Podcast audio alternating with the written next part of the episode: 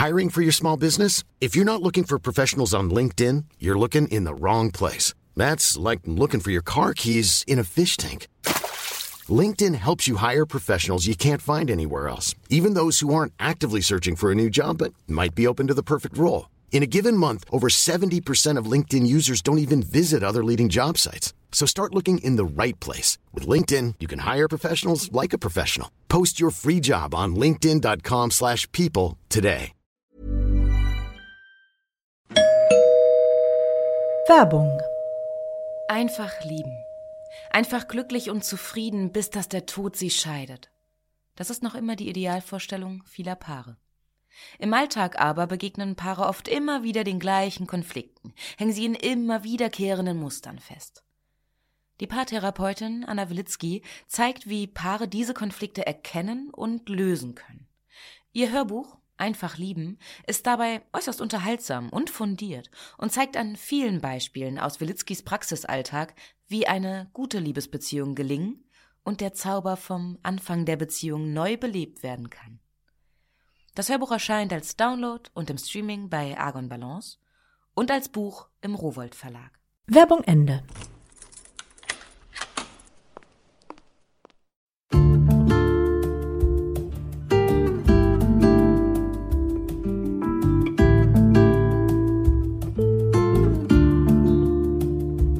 Herzlich willkommen zur neuen Folge von Einfach ganz Leben, dem Podcast für bewusstes Leben. Ich bin Jutta Ribrock, Moderatorin, Redakteurin, Autorin und Sprecherin unter anderem für Radionachrichten und Hörbücher. Und in diesem Podcast spreche ich alle zwei Wochen mit außergewöhnlichen Gästen darüber, wie wir uns Gutes tun und unser Leben achtsamer, freudvoller und intensiver leben können. Heute ist bei mir Thomas Mohr. Er ist Rechtsanwalt in München, aufgewachsen in Südtirol, hoch oben auf einem Bergplateau in Oberbozen. Und das ist auch der Ort, wo ein großes Abenteuer seinen Anfang nahm, über das Thomas More ein Buch geschrieben hat, eine Pilgerreise nach Rom. Das Buch heißt Mit drei Lamas nach Rom, genau. wie ich als Schatten meiner selbst loszog und unterwegs das Leben fand. Darüber sprechen wir heute. Viel Freude beim Hören.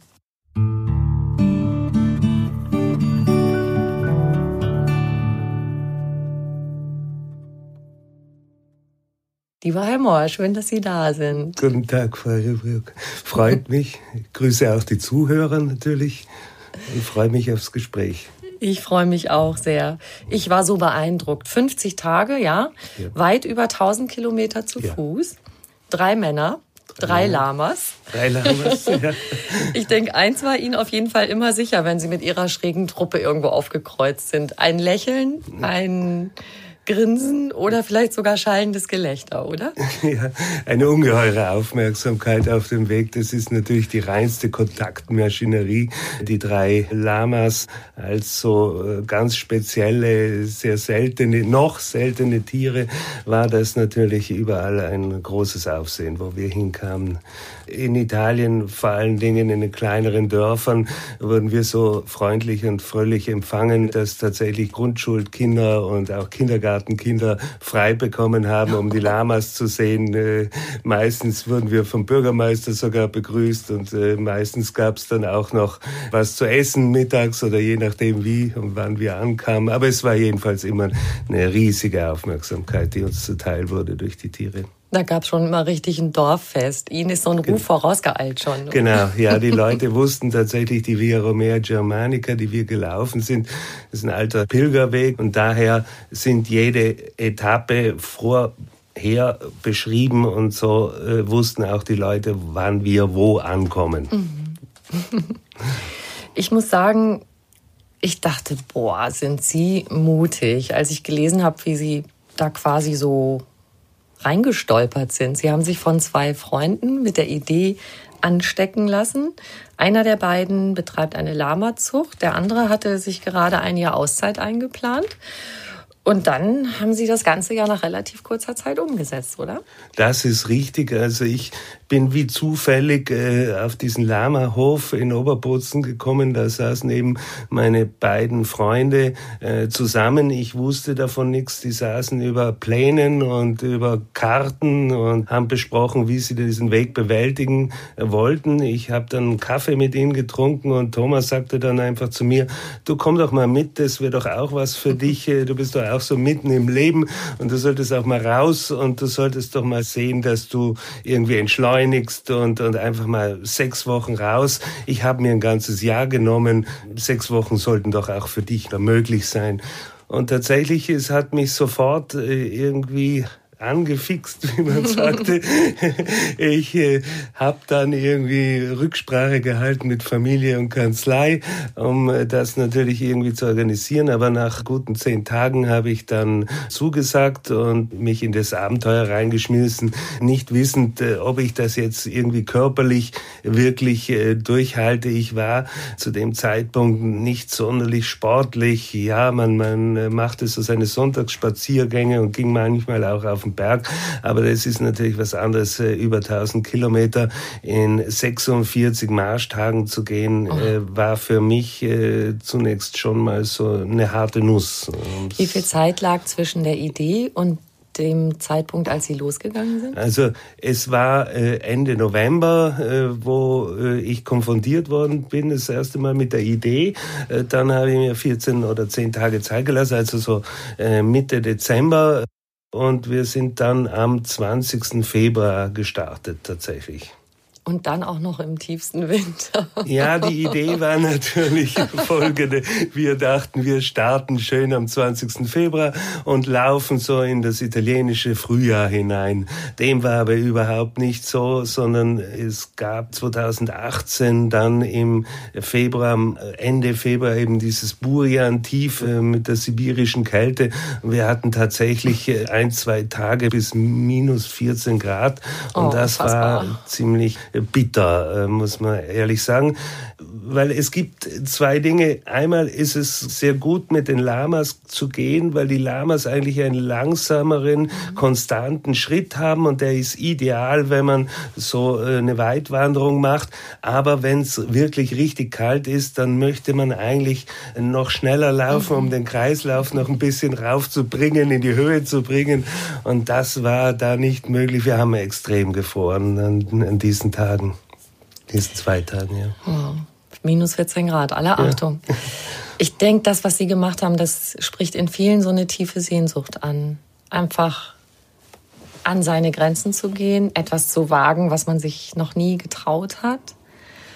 Und Sie hatten auch einen ganz besonderen Grund dazu. Sie hatten die Diagnose einer Krankheit bekommen. Ja, ich hatte ein halbes Jahr vorher oder ein Jahr vorher hatte ich eine Krebsdiagnose. Ich bin dann operiert worden, der Krebs ist entfernt worden. Ich wurde dann nochmals operiert, nachdem es nochmal Metastasen gab. Dann nochmal zweimal eine Bestrahlungseinheit von sechs Wochen. Und ich war eigentlich relativ verzweifelt in dem Moment. Es, es war jetzt nichts lebensbedrohlich oder unmittelbar lebensbedrohliches, aber es war ein Einschnitt, weil ich von diesem Krebs wohl keine Heilung erwarten kann wenn doch dann eine längere Zeit mit dem Krebs. Also man prognostiziert mir sehr unterschiedliche Dinge. Teilweise wurde mir sieben Jahre weitere Überlebenszeit prognostiziert. Manche sagen, ach, die äh, Regelaltersgrenze kannst du leicht erreichen. Also äh, es ist natürlich immer schwierig, aber ich war irgendwie wie vor den Kopf gestoßen und insofern kam mir das natürlich als wirklich glückliche Fügung, dass mich eben Thomas, mein Freund, da gefragt hat, ob ich mitgehen will und es hat zunächst mal lange gebraucht, äh, dass ich mich überhaupt äh, mit, mit meinen Problemen beschäftigen konnte, weil meine Probleme waren zunächst eigentlich mal meine körperliche Fitness. Das ist richtig, an seine Grenzen gehen war für mich nichts Abstraktes in diesen ersten 10, 15 Tagen. Nach nachher wurde es natürlich immer, immer besser. Und man wird einfach durch das Gehen immer freier, auch im Kopf. Das war sehr wichtig. Und das hat es mir dann ermöglicht, irgendwann mal äh, damit äh, zu beginnen, die Diagnose zu überwinden, mich mit ihr zu beschäftigen und auch äh, psychisch mal zu verdauen, was, was passiert ist, das Leben wieder einzuordnen und äh, die Gedanken wieder in ein Raster zu spannen, der einem es erlaubt, einfach positiv wieder weiter an sein Leben zu gehen und die Zäsur zu überwinden, die, die es gab. Können Sie das beschreiben, wie das kommt, dieses Freie im Kopf? Ist das, weil man so auf das absolut Nötigste reduziert ist? Also kann ich was essen, habe ich eine warme Jacke an und kann ich einen Fuß vor den anderen setzen und mein Tagesziel erreichen? Was, woher kommt dieses? Äh, Freie ja, das ganz Wesentlichste ist, äh, sich die Zeit zu nehmen, weil ich war zunächst, bin ich losgelaufen, immer mit diesem frenetischen, äh, mit dieser frenetischen Geschwindigkeit im Kopf, die man so im Leben, im Berufsleben mitmacht, aber durch den langsamen Gang mit den Tieren und mit tatsächlich, dass man jeden Tag wieder aufstehen muss, einfach seine 25 bis 30 Kilometer läuft, schaut, dass den Tieren es gut geht und man tatsächlich Fuß vor Fuß setzt und man merkt immer, wie man körperlich stärker wird und dann, wie man erst unmerklich, dann ganz merklich einfach alles hinter sich lässt, was man so im Leben mit sich, im, vor allen Dingen im Berufsleben, aber auch im Privatleben mit sich an Verantwortung umschleppt. Das reduziert sich tatsächlich, wie Sie sagen, auf das ganz, ganz Einfache. Und man hat die Zeit, auch ganz einfache Sachen ganz frei aufzunehmen und neu zu betrachten. Und das führt dazu, dass man einfach runterkommt und dann auf das Wesentliche reduziert wird und sich dann die wirklich wichtigen Fragen stellen kann, die man im Leben für sich hat. Was haben Sie sich erhofft vorher und was ist davon tatsächlich in Erfüllung gegangen? Also das muss ich sagen, ich hatte mir überhaupt keine großen Gedanken gemacht. Das ist so, ein, so eine Art von mir. Ich bin selbstständig. Ich wäre nie selbstständig geworden äh, beruflich, wenn ich gewusst hätte, was da alles so auf mich zukommt. Also mein Leben ist gepflastert von einem erheblichen Optimismus und wenn mir eine Sache gefällt, versuche ich sie jetzt einfach mal zu machen und äh, habe mir eigentlich wenig vorgestellt ich wollte eigentlich viel mehr, hatte das Gefühl, irgendwie auch mal Danke sagen zu müssen an einem Punkt dieser Session äh, mit der Krankheit, was bis jetzt in meinem Leben möglich war. Und das ist eigentlich so das Einzige gewesen, was mich angetrieben hat und mit der Tatsache natürlich, dass ich endlich mal wieder hm, körperlich fitter werden wollte nach diesen ganzen Behandlungsdurchläufen. Ich einfach mal wieder körperlich mich bewegen und, und bin aber auf ganz andere Dinge dann schlussendlich gestoßen und das war nur möglich, indem man sich vorher nicht allzu große mhm. Gedanken macht, sondern sich auch mal treiben lässt ein Stück weit und das war das war sehr sehr wichtig, um eben auch rauszukommen gedanklich. Was war das andere, auf das Sie dann gestoßen sind? Ja, äh, die Beschäftigung mit der Krankheit, äh, die zunächst äh, eine psychologische vorwiegend war. Ich habe gemerkt, dass ich meine Krankheit vollkommen verdrängen wollte. Zunächst mal, ich hatte nach der Diagnose das Gefühl, jetzt erst recht und jetzt will ich, habe eine neue Kanzlei, Räumlichkeiten angemietet. Ich habe versucht, weiterhin einfach noch mehr zu arbeiten, weil ich glaubte, ich müsste einfach in diesem Leben weiter weiter sein und wenn ich noch mehr mache, dann sieht niemand, dass ich eigentlich äh, vielleicht gar nicht mehr so weit springen kann. Ich habe dann äh, alles mögliche andere versucht, dieses Krankheitsthema zu überwinden. Äh, schlussendlich bin ich dann aber auf die Gedanken gekommen oder auf den Punkt gekommen und der Punkt ist einfach, dass man das Leben äh, wie alles andere im Leben selbst vom Ende her betrachten sollte. Und wenn man etwas vom Ende her betrachtet, dann tut man sich viel, viel leichter, dieses Leben anders in seinen Wertigkeiten anders zu sehen. Und ich bin dann drauf gekommen, dass mir andere Dinge wichtig sind, wenn ich merke, dass mein, die meiste Zeit meines Lebens äh, schon abgespult ist und ich äh, irgendwann äh, mit dieser Krankheit sterben werde oder durch diese Krankheit sterben werde. Und dann ist mir bewusst geworden, dass ich diese Zeit auf jeden Fall noch nutzen sollte und sinnhaft nutzen sollte und einfach andere Entscheidungen für mein Leben treffen sollte. Das und es kam dann natürlich auch äh, zwangsläufig, wird man an einen Anfangspunkt geworfen. Natürlich, äh, man merkt, man ist sterblich. Und das führt dann natürlich auch äh, zu, dem, äh, zu der Fragestellung, wie gehe ich mit dem Transzendenten um? Das war sozusagen die zweite, äh, das zweite Ziel, äh, das ich erreicht hatte dann. Sie erwähnen das Transzendente. Wenn ich das richtig verstanden habe, so wie Sie es in Ihrem Buch beschrieben haben, ist gar nicht so sehr oder auch wie Sie es hm. jetzt beschreiben, das Religiöse so ein Ansporn gewesen für diese Pilgerreise, aber Sie sind da hineingewachsen so ein bisschen. Ja, weil ich habe gemerkt, dass wir sehr viel halbherzig tun und angehen. Und die Pilgerreise war die Möglichkeit, mal die Dinge wirklich, wie ich vorher schon sagte, zu Ende zu denken. Und dann äh, wird es schwierig. Dann wird es wirklich schwierig, weil wenn man sich eine Vorstellung machen will von dem, was nach diesem Leben passiert, äh, dann muss man, man wirklich schonungslos äh, weiter vorgehen. Und tatsächlich, ich sah entweder einen Abgrund von Schrecken, äh, das Nichts oder irgendwie ein naives Bildchen des christlichen Glaubens, so wie wir ihn vielleicht aus Schulzeiten mitgerettet haben mhm. oder aus unserer äh, christlichen Sozialisierung. Und da dazwischen musste ich irgendwo meinen Weg finden. Was denken Sie, was nach diesem Leben kommt? Äh, äh, ja, äh, nach diesem Leben kommt an sich äh, die Verbindung, die Rückkehr zum Schöpfer, den kann man definieren, wie man möchte. Er ist ja auch sehr abstrakt und äh, Jesus mhm. Christus zeigt ja auch nur einen Weg zu diesem Schöpfer. Und äh, ich glaube, wir stehen in einer Beziehung zu diesem Schöpfer und der uns ins Leben gesandt hat und auf das wir zu ihm wieder zurückfinden, wie Marcel Gabriel, ein ähm, französischer Theologe und Philosoph, ein Widersacher von Heidegger, äh, den man heute auch nicht mehr kennt, im Gegensatz zu Heidegger. Aber der hat das Bild sehr schön mhm. beschrieben und äh, das gab mir sehr viel Trost eigentlich von meinem Ausgangspunkt gesandt zu sein, um wieder diesen Ausgangspunkt zu finden.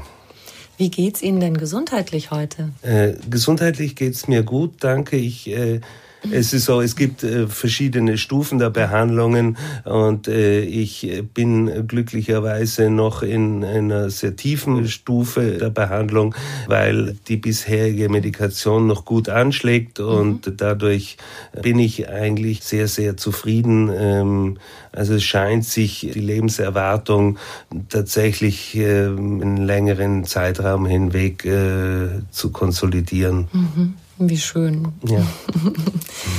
Was machen Sie anders heute nach der Erfahrung? Sie haben ja auch gesagt, Sie haben sich so reingeworfen immer und total mhm. viel gearbeitet.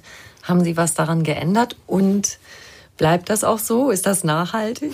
ja, das ist natürlich die größte Schwierigkeit und das ist ein Weg, das äh, ist nicht so, sie stehen morgen früh auf und äh, es ist so, sondern es ist eine, ein Weg der Entwicklung.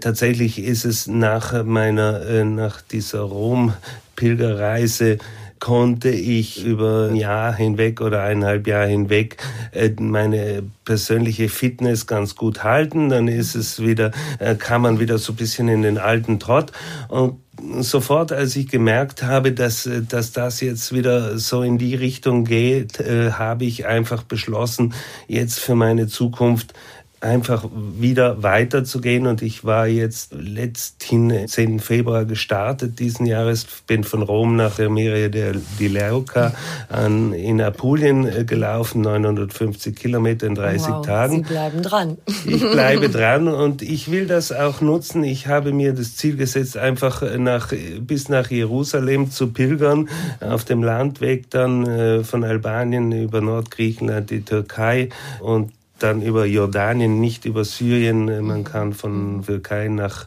Amman fliegen.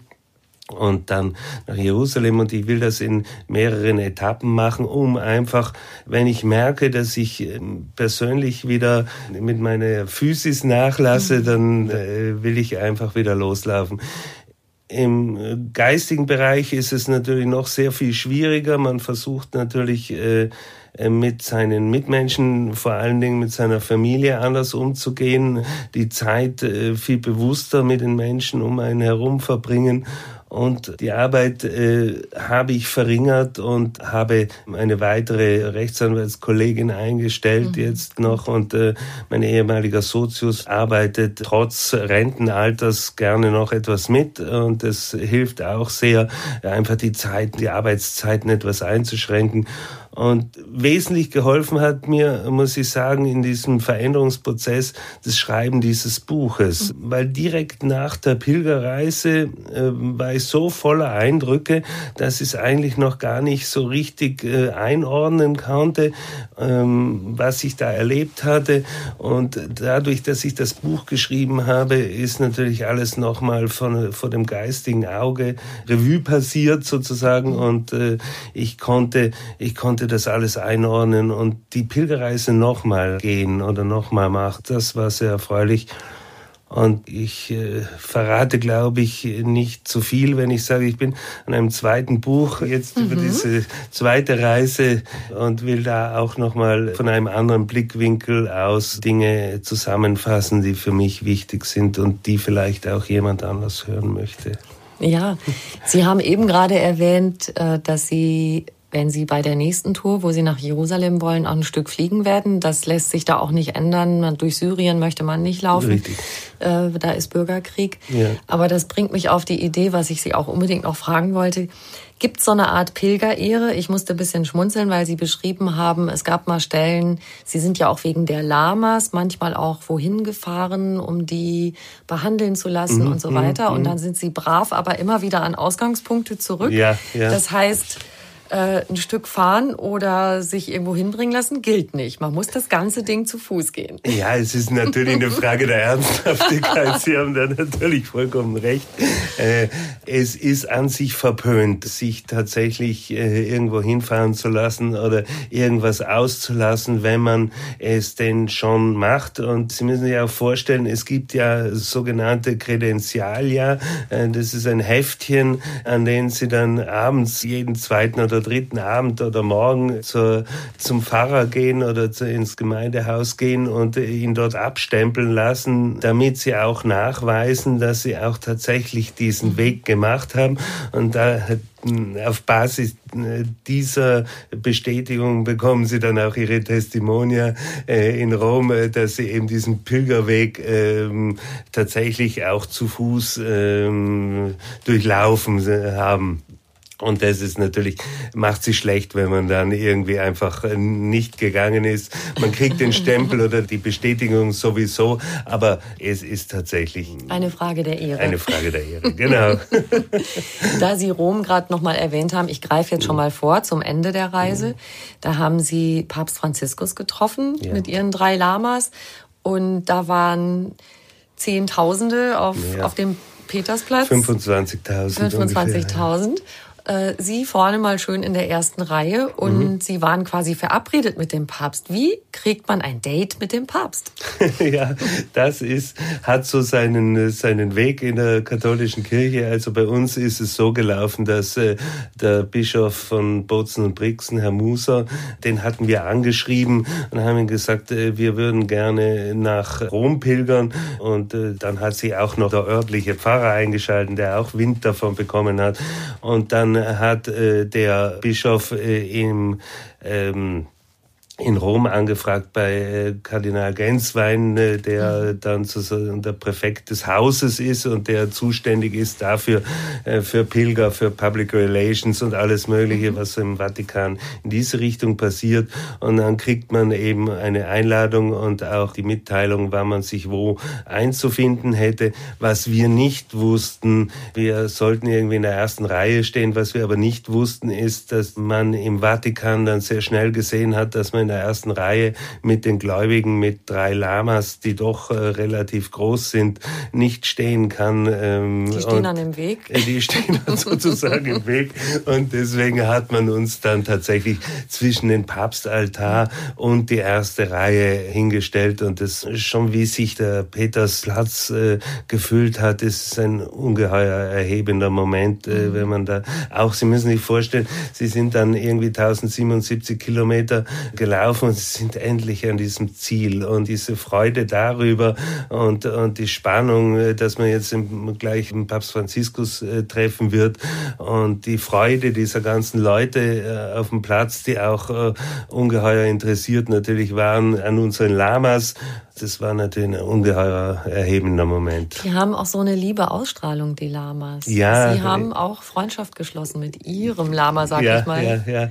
ja, sie haben eine ganz ruhige, ähm, nette Art. Äh, sie sind nicht sehr, wie soll ich sagen, äh, keine sehr persönliche Art, aber äh, wenn man natürlich mit einem Tier irgendwie über 50 Tage unterwegs ist, dann gibt es immer eine persönliche Beziehung und ich, es hat mich auch sehr überrascht, aber es war eine sehr starke Beziehung. Das Lama war, ist an sich ein Herdentier und möchte mit seiner Herde zusammen sein und schaut auch nicht so auf die Menschen, aber ich war offensichtlich irgendwie dann für ihn Mitglied dieser Herde. Er hat sagen, sich Sie waren äh, für Tiento auch ein Herdentier. genau, er hat sich sehr an mir, äh, an mir orientiert und es ist eine große Zuneigung zwischen uns gewachsen. Und auch jetzt, wenn ich am Kaserhof in Oberbozen auf seinem Hügel steht und auf seiner Weide steht und ich pfeife, dann kommt er. Also das ist sehr, sehr schön. Und kommt dann so gemessenen Schrittes ja, in ja, seinem ja im Lama-Tempo. Ja, genau. Und wie war das mit dem Papst? Der war auch amüsiert, oder? Der Papst hat, äh, hat wirklich gelacht. Also der war wirklich amüsiert. Der hat gedacht, es sieht nicht richtig. Weil er zunächst äh, ging er äh, vorne in der ersten Reihe vorbei und wir standen ja in seinem Rücken. Mhm. Und äh, erst als er dann aufmerksam gemacht wurde von seinen Begleitern, äh, dass da hinten noch jemand steht, der so eine Karawane steht, äh dann dreht er sich um und hat angefangen zu lachen. Und dann kam uns auf uns zu und ein Mann mit ungeheurer Persönlichkeit und Ausstrahlung, franziskanisch einfach, demütig, aber mit sehr viel Wille, Dinge zu verändern, äh, Wille zur Veränderung, das äh, sieht man ihm an. Äh, und er hat dann mit uns gesprochen auch. Und zum Schluss sagt er zu uns, wir mögen bitte für ihn beten. Und äh, wir haben lange darüber nachgedacht, was er uns damit sagen will und äh, wir für uns selber sind wir zum Sinn gekommen, dass äh, natürlich äh, man mehr äh, aufeinander zugehen sollte, mehr miteinander zu sein, mehr aufeinander aufzupassen, also menschlicher zu sein, als wir das in einer Ellbogengesellschaft gewohnt sind, im alltäglichen Bereich zu tun. Und er hat sich damit auch eigentlich aus der Hierarchie genommen. Er steht nicht über anderen. Das ja. ist die Einfachheit, die Franziskus ja. auch ja. auszeichnet. Genau. Genau. Als Menschen sind wir gleich, hat er damit genau. auch signalisiert. Genau. Genau. Weil man erhofft sich ja eher, dass der Papst für einen selber betet. Ja, genau. So ist das.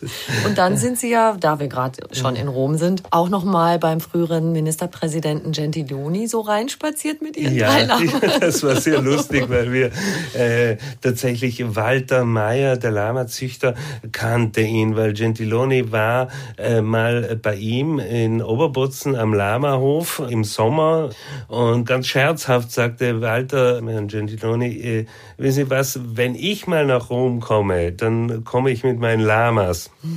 Dann hat Herr Gentiloni gelacht und hat gesagt, gut, wenn du mit den Lamas kommst, ruf mich an. Und das haben wir dann auch gemacht. Und tatsächlich erinnert es sich auch noch an uns. Und es waren Parlamentswahlen 30 Tage vor unserer Ankunft gewesen. Und er wurde abgewählt und dadurch hat er auch ein bisschen Zeit gehabt für uns. Und es haben sich aber ungeheuer lustige Szenen vor dem Palazzo Chigi abgespielt, im äh, Sitz des Ministerpräsidenten, weil wir kamen dort an mit diesen drei Lamas. Normalerweise ist Krawattenpflicht im Palazzo Chigi und Anzugspflicht. Wir kamen mit den Tieren. Sie mit Ihrem Outdoor-Kram, den Sie so. genau. Und Sie haben in ganz Italien für Furore gesorgt. Mhm. Sie drei mit Ihren drei Lamas. Sie mhm. waren irgendwie in allen Zeitungen und ja, im Fernsehen. Ja, tatsächlich. Wir waren im Corriere della Sera, äh, in der italienweiten Ausgabe, in der Repubblica, der linksliberalen Zeitung und auch im Avenire. Das ist die größte katholische Tageszeitung. Und dort sind wir zu unserem eher Unmut bezeichnet worden als die Heiligen Drei, die anderen Heiligen Drei Könige. Das war jetzt, glaube ich, eins zu viel übers Ziel rausgeschossen, aber äh, es zeigt so ein bisschen das Interesse, dass da, wir waren in den Abendnachrichten der Reihe und zum Schluss auch noch in einer Talkshow von TV 2000. Das ist ein Vatikan-naher Sender, der mhm. uns dann nochmal zum Abschluss äh hören wollte. Gibt es sowas, wo Sie sagen können, das war ein totaler Tiefpunkt auf der Reise und auf der anderen Seite etwas, wo Sie sagen, das war ein Moment der größten Euphorie oder der mir die größte Freude bereitet hat? Ja, der Tiefpunkt äh, war eigentlich, äh, gab es zwei. Einmal, äh, dass tatsächlich eines der Lamas schwere Probleme bekam mit seinen Ballen, die aufgrund der des Asphalts sehr aufgeraut worden sind. Die haben ja keine Hufen, sondern, sondern Ballen wie Hunde. Und äh, da musste man unbedingt was erfinden, damit dieses Lama keine keinen weiteren Schaden bekommt. Da haben wir ihm dann Schüchen angezogen oder Schüchen wurden eben dann angepasst äh, die haben dann, sie richtig beim Schuster machen lassen. Die sind beim Schuster machen mhm. lassen, auch in Südtirol aber, weil in, äh, in der Pro-Ebene haben wir keinen Schuster gefunden, der es noch so es hätte machen können. Und die haben uns dann nachschicken lassen. Dann äh, das Schlimmste war, äh, körperlich, nachdem wir schon 40 Kilometer gegangen waren, hat eine Fähre nicht funktioniert. Und dann haben wir nochmal äh, acht Kilometer weitergehen müssen. Und dann habe ich so irgendwie 48 Kilometer in den Knochen gehabt. Und das war wow. für mich als so nicht sonderlich geübter äh, Wanderer tatsächlich ungeheuer schwierig. Da wollte ich dann einfach mal nicht mehr. Und, äh, haben Sie das, ans Aufgeben gedacht zwischendurch? Äh, ja, äh, in den letzten drei Kilometern schon. Aber nächsten Morgen äh, war dann alles wieder weg. Ich hatte einen Muskelkater, dass ich kaum gehen konnte. Aber es ist egal, dann, äh, dann hat man schon wieder, wenn man mal kurz geschlafen hat, dann hat man schon wieder neuen Mut. Also das mhm. ist... Äh, ja, und äh, es gibt wahnsinnig viele schöne äh, Erinnerungen, die man natürlich hat.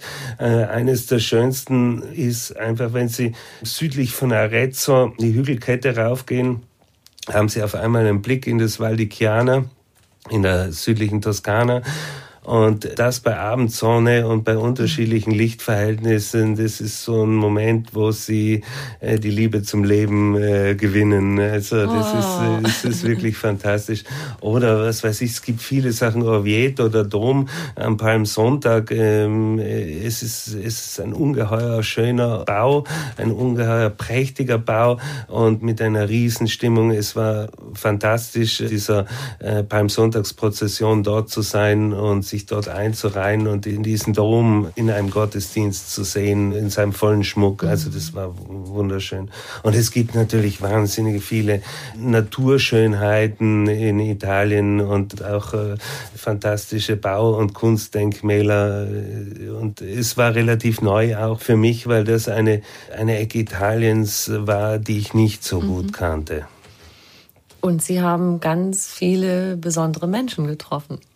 Ja, wir haben äh, sehr viele besondere Menschen getroffen. Das hat auch äh, zum Glück es uns sehr leicht gemacht, dass wir die Lamas dabei haben, weil die immer man natürlich mit jedem, mit allen Menschen ins Gespräch kam.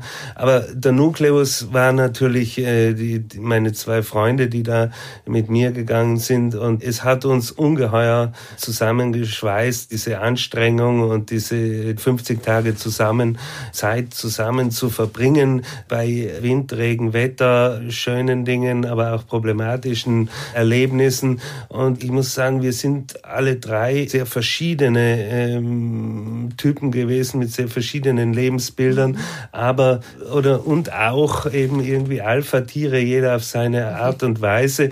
Und doch ist es uns gelungen, äh, tatsächlich uns dreien und zusammen mit den Lamas eine sehr verschworene Gemeinschaft herzustellen.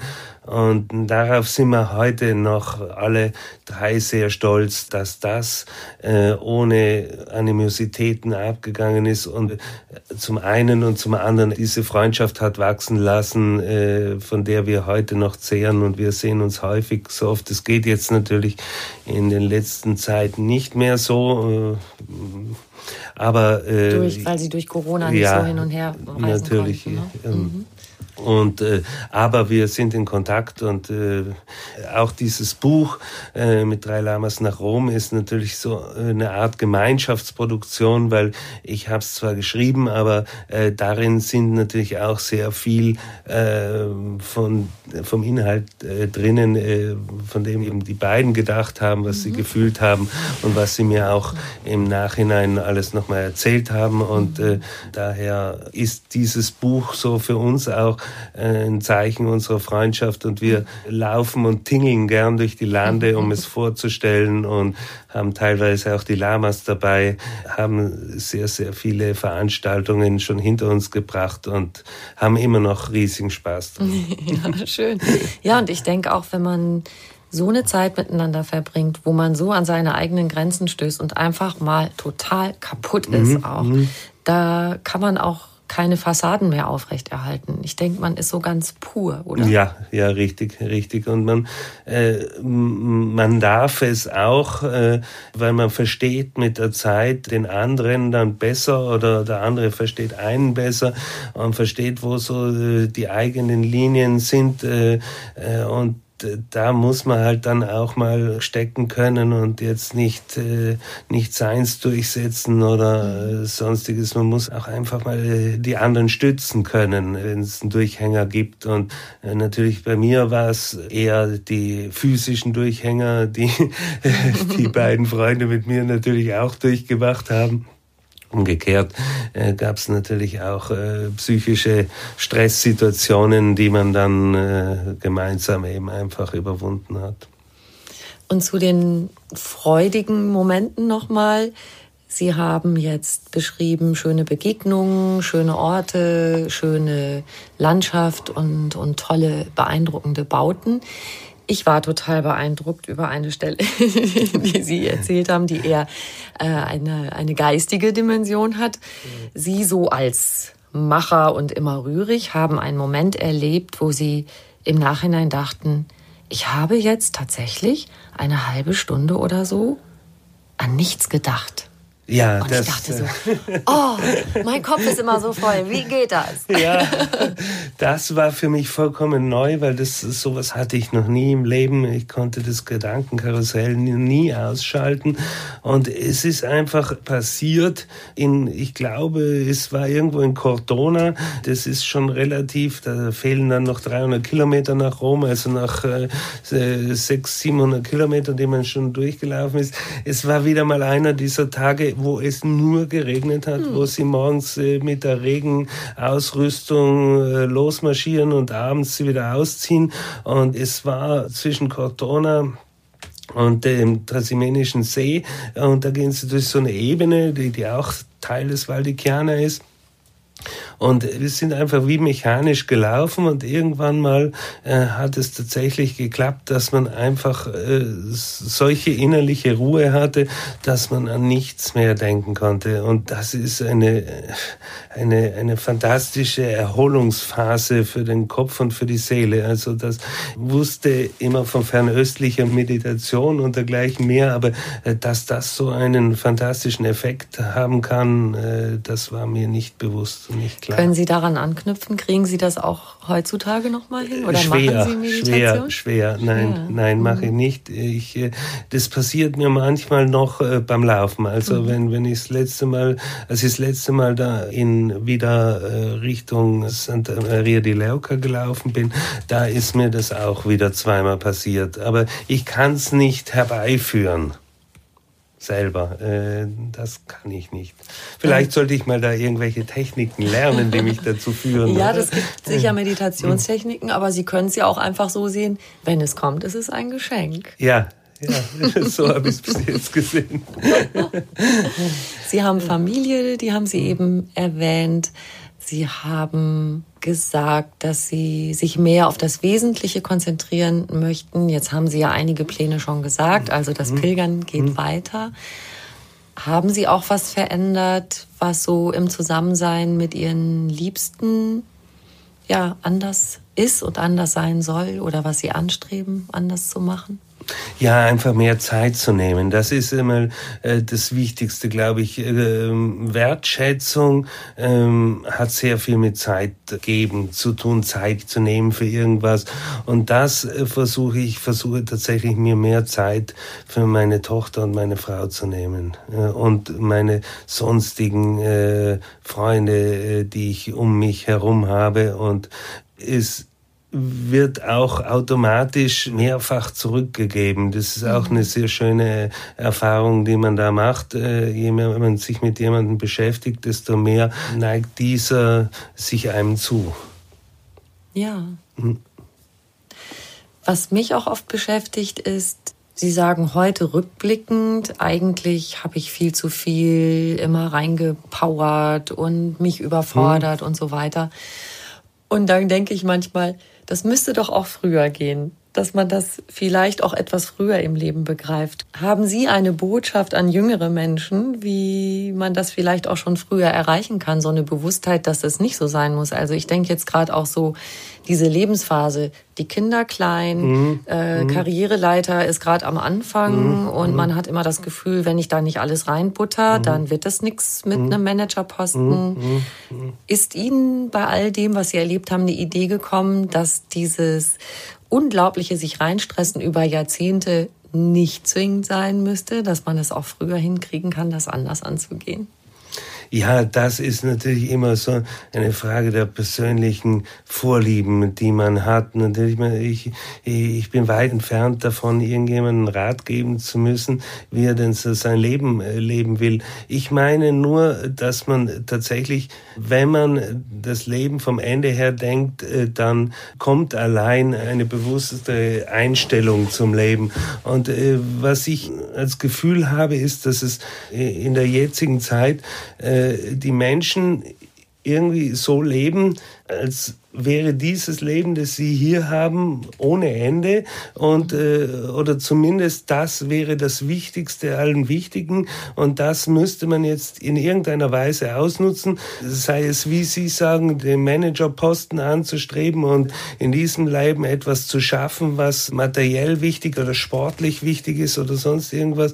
Ich finde, das greift alles zu kurz. Man sollte nach mehr Zufriedenheit natürlich streben und nach äh, mehr Gelassenheit und nach mehr Bewusstsein, dass es dieses Leben nur einen, äh, ein, ein Transitbereich ist sozusagen. Und äh, das lässt Dinge wesentlich einfacher erscheinen in vielen, und viele Dinge sehr unwichtig erscheinen. Und ich glaube, wenn ich eines vielleicht äh, sagen darf, ich glaube, dass es wichtig ist, dass die Menschen Ziele im finanziellen nicht so wichtig nehmen sondern sehen müssen, wie sie, wie sie mehr Glück äh, für sich äh, schaffen können.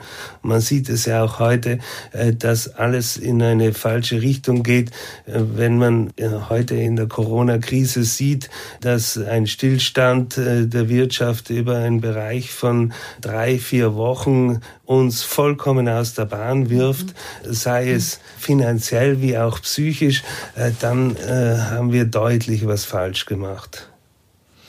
Ja, das hat so mehrere Seiten. Da ist für viele Menschen ist auch so ein Bewusstsein entstanden, ach, das ist ganz schön, dass ich Zeit mit meiner Familie verbringe, so ein bisschen zwangsläufig im Homeoffice. Natürlich gibt's auch Menschen, denen das jetzt finanziell wirklich die Luft abdrückt. Und da ja. würde ich jetzt auch selber sagen, ich gehöre zu denen, die Glück haben. Ich habe noch Arbeit und ähm, verdiene noch Geld. Ich glaube, in so einer anderen Situation, wenn man vielleicht ein kleines Geschäft hat oder ein Restaurant oder äh, ein kleines Reisebüro, wo jetzt niemand Reisen mhm. bucht mhm. und wo man das, was im letzten Dreivierteljahr gebucht wurde, nur rückabwickeln kann mhm. und da mhm. irgendwie gar kein Geld mehr reinkommt, mhm. da ist es natürlich etwas schwieriger gelassen zu bleiben. Ja. Aber ja. Diese, diese andere Dimension, dieses bisschen mehr verinnerlichen und nicht aufgeregt durch die Gegend zu sausen, das hat sicher auch einiges bewirkt bei manchen Menschen, was sie positiv empfinden. Ja, ja, ja. Mhm. Ich glaube auch. Ja. Mhm. Sie haben ja eben schon gesagt, was Sie pilgertechnisch, sag ich mal, mhm. noch für Pläne haben. Ja. Gibt es auf anderen Ebenen noch Dinge, wo Sie sagen, das möchte ich gerne tun, das möchte ich noch erleben? Träumen Sie von etwas, was Sie noch machen möchten? Ja, um ehrlich zu sein, ich äh, würde gerne noch ein Buch schreiben, äh, woran ich schon sitze. Das würde ich noch wahnsinnig gerne äh, machen. Ich habe noch ein paar Dinge zu machen, die einfach dazu führen, dass meine Familie finanziell abgesichert mhm. ist, auch wenn ich in absehbarer Zukunft vielleicht nicht mehr sein sollte. Das ist mir sehr wichtig und ich würde wahnsinnig gerne meine Tochter noch äh, eine Zeit lang aufwachsen sehen. Mhm. Das ist äh, eigentlich die größte Triebfeder. Äh, Ihre Tochter ist jetzt wie alt? Meine Tochter ist 14, die, äh, 15, Entschuldigung, mhm. seit 23. da wird sie jetzt, wird sie jetzt ja, schimpfen. Genau. das ist sicher ein großer Glücksspender, den Sie haben, Ihre ja. Familie. Das bringt mich zu einer mhm. Frage, die mhm. ich am Schluss meinen Gästen immer mhm. sehr gerne stelle. Was ist für Sie persönlich Glück? Glück ist äh, ein, äh, etwas ungeheuer Schwieriges. Äh, Glück ist glaube ich, kein Zustand, sondern es ist etwas, nach dem man immer wieder streben muss. Es ist dieser Moment, wo man einfach äh, glücklich ist oder äh, so in sich ruht und so freudig mit sich selber umgehen kann, dass man alles loslassen kann. Das ist was sehr Flüchtiges. Äh, man muss es sich jeden Tag neu erkämpfen. Man muss jeden Tag sehen, dass man alles dran setzt, um es äh, wieder irgendwo erleben zu können und und, sich möglich zu machen. Glück ist aber, äh, kann auch sehr einfach sein. Gibt oft verschiedene Formen und, und das Schönste ist fast das einfachste Glück. Lieber so Thomas Mohr, vielen, ja. vielen lieben Dank für das schöne Gespräch. Danke Ihnen vielmals. War schön.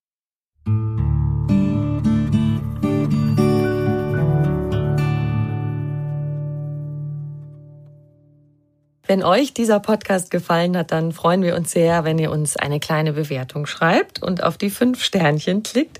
Ein ganz großes Dankeschön dafür und noch viel mehr Tipps und Anregungen für einen bewussten Lebensstil und alles rund um die Themen Achtsamkeit, gesunde Ernährung, Fitness, Work-Life-Balance findet ihr auf einfachganzleben.de.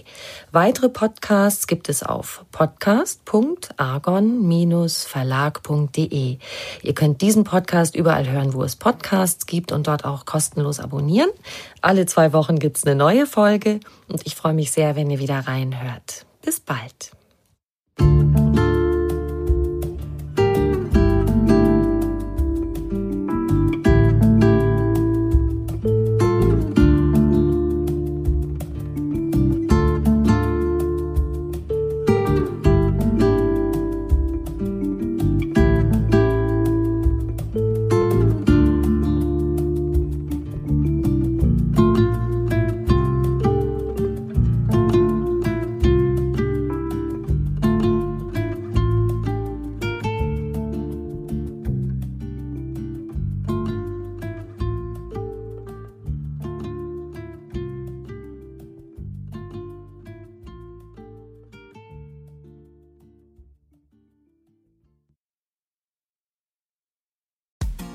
Frauenstimmen. Klagen, lachen, klüger werden. Ich bin Ildiko von Kürti, ich bin Buchautorin und Journalistin und in meinem Podcast spreche ich alle zwei Wochen mit lebensklugen und mutigen Frauen über das Loslassen und das Aufbrechen, das Verlieren, das Suchen und das Finden. Ich bin stolz darauf, wie viele wunderbare Frauen bereits bei mir zu Gast waren. Unter ihnen Stefanie Stahl, Maria Furtwängler, Annika Decker oder Gerburg Jahnke und ich freue mich auf alle, die noch kommen. Ihr könnt Frauenstimmen überall dort hören, wo es Podcasts gibt. Herzlich und hoffentlich auf bald. Eure Ildiko.